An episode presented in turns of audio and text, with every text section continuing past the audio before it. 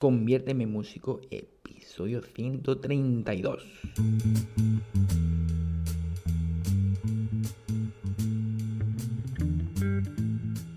Muy buenas a todos y bienvenidos a un nuevo programa de Conviérteme en músico. Hoy viernes 5 de agosto, ¿eh? tenemos prácticamente un mesecito de verano para seguir disfrutando eh, de bueno, playa, piscinas, eh, bueno, vacaciones, todo lo que se pueda aprovechar, ¿no?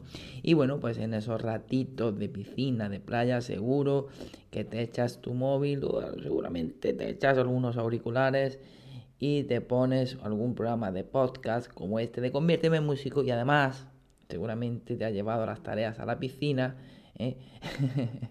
y llegó el momento entonces de corregirlas. Bueno, la semana pasada, el viernes pasado, teníamos la propuesta de hacer, analizar un poquito los compases de 3x4, eh, 6x8, que de hecho tienen algunas similitudes y por supuesto diferencias. Entonces, bueno, eh, vamos a recordar esto un poquito, a trabajar el tema hoy de los ritmos, los compases y demás, cómo está eh, fragmentado un poco el tema del tiempo a la hora de, bueno, pues de, de dividir esos diferentes acentos, o diferentes pulsaciones, etcétera, etcétera. Bueno, eh, vámonos con el 3x4. Tenemos compases simples y compases compuestos. Vamos a repasar eso porque de hecho aquí tenemos un ejemplo de un compás simple y otro de un compás compuesto. Bueno, la diferencia es muy sencillita.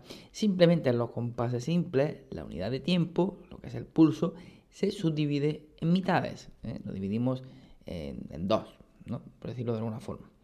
Y en los compases compuestos no podemos dividirlo en mitades, sino que lo dividimos en tres partes. En este caso tendremos el 6 por 8. ¿eh? Los, que tengan, los que tengan denominador 8, eh, ¿eh? en este caso, bueno, hay más, por supuesto, pero vamos a tener que se divide en, tres partes. ojo, se divide en tres partes el pulso, no que tengamos tres pulsos en cada compás, ¿vale? Bueno, empezamos con el 3x4. Vámonos primeramente con la unidad de tiempo, o sea, lo que es el pulso. Cuando estamos golpeando ¿Qué entra ahí en cada pulsito de esto? Bueno, pues el pulso que tenemos sería el de negra. Cuando tenemos denominador 4, eh, ese 4 está indicando que estamos eh, fraccionando a la negra. Es como si dividiéramos esa redonda eh, entre cuatro tiempos, la redonda entre cuatro, pues tenemos una negra, ¿no? Cuatro negras en cada redonda.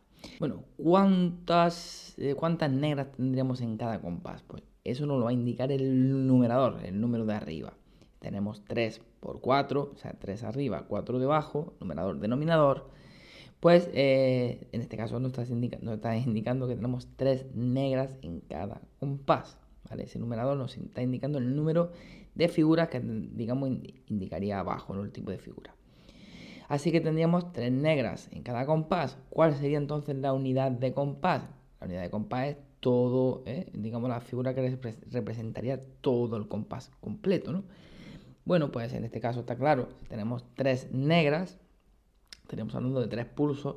¿Qué figura representa eh, esos tres pulsos? Bueno, una figura tal cual no tendríamos, tendríamos que añadir algún elemento. ¿Por qué? Pues porque no tenemos ninguna figura que dure tres tiempos.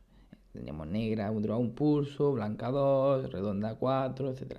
Entonces, eh, vamos a recordar una cosita, que era eso del puntillo. El puntillo sumábamos la mitad de la duración eh, de esa figura, ¿no?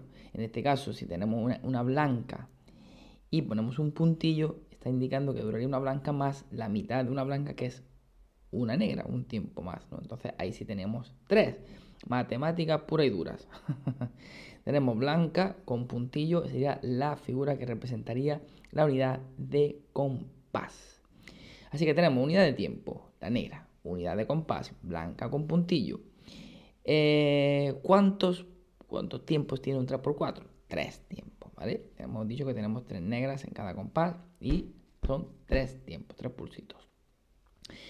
Eh, ¿Cómo se subdividiría eh, esta, este pulso? O sea, tiene una subdivisión binaria o ternaria. Está claro que si es un compás simple, tiene que ser binaria, o sea, se debe dividir en dos partes, porque si no, sería un compás compuesto. Entonces, en este caso, claro, cada negra la dividimos en dos corcheas. ¿eh? La negra no se divide en tres, sino la dividiríamos un tiempo, lo dividimos en 0,5 cada uno, ¿no? Matemáticas, seguimos con las matemáticas puras y duras, 0,5, 0,5 y ese 0,5 es una corchea. Así que tendríamos una subdivisión binaria. ¿Vale? Unidad de tiempo negra, unidad de compás blanca con puntillo, subdivisión binaria. ¿Y qué más? Pues poco más hay que decir. En todo caso, podríamos decir que la unidad de fracción, porque hemos dicho que tiene subdivisión binaria, la unidad de fracción sería la corchea, ¿vale? Que cada pulso se subdivide en dos corcheas. Bueno, vámonos ahora con el 6 por 8, que en este caso tenemos un compás de